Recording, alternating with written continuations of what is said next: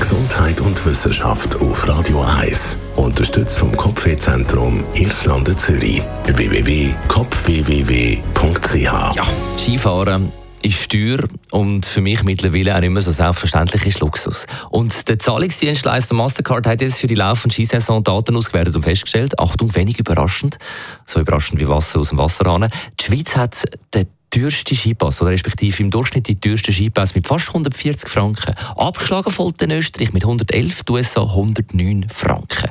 Die günstigste Billet gibt es übrigens in Georgien mit 25 Franken.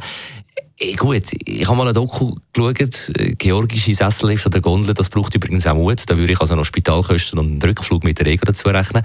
Und in Sachen teuerst Skiferienort könnte man ja wegen der Skipässe auch meinen, dass sich äh, da der in der Schweiz befindet, der Ort. Aber nein, Courchevel in den französischen Alpen ist mit einem Durchschnittspreis von 280 Franken am höchsten, gefolgt von Obergurgel, Hochgurgel zu Österreich mit 215 Franken. Das ist so ein lustiger Name, dass ich musste, wo das ist. Obergurgel, Hochgurgel. Das ist äh, generell Gurgel, eine Fraktion der Gemeinde Sölden im Bezirk äh, Irnst in Tirol. Erst auf Platz 3 kommt dann übrigens ein Schweizer Ort, nämlich St. Moritz mit 173 Franken. Zermatt findet man auf dem fünften Platz mit 170 Franken.